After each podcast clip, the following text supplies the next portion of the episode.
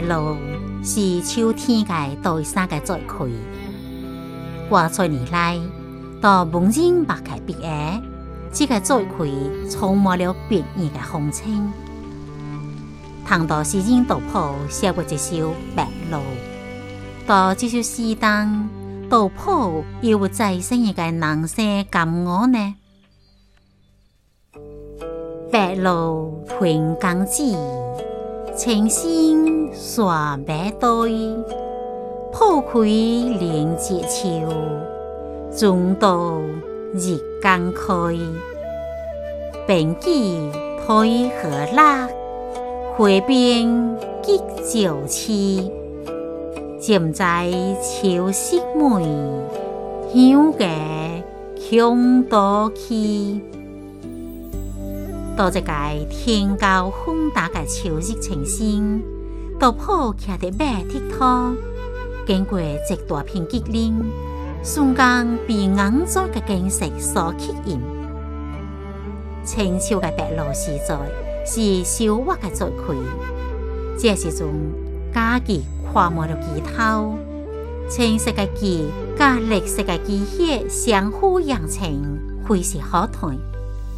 更令人欢喜的是，家己顶杯严格的家用剔头的白露，让家己睇起来如今让人暖水爱流。大渡口，中间茫茫的夏日江开，清香秀美。杜甫就是深夜骑着马，走走停停，忽然。又被开水灯细细的荷叶所吸引，依住这些年，我我的观台水灯的河，甲灵车飘落水面的秋叶，以至唔记得了时间。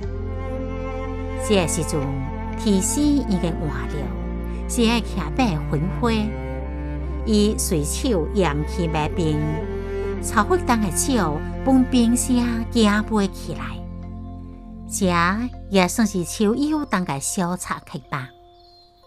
杜甫的这出秋景，推到了秋天想念的佳节，唔是到盛开的菊花，感受到了何日的快乐，或者是不合此景。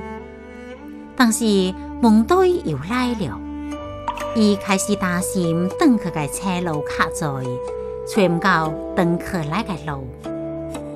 杜甫笔下的这首白露，充满秋日的哀色，又平添了刮风泥土等的小意外甲小心思，显得如今不无清楚。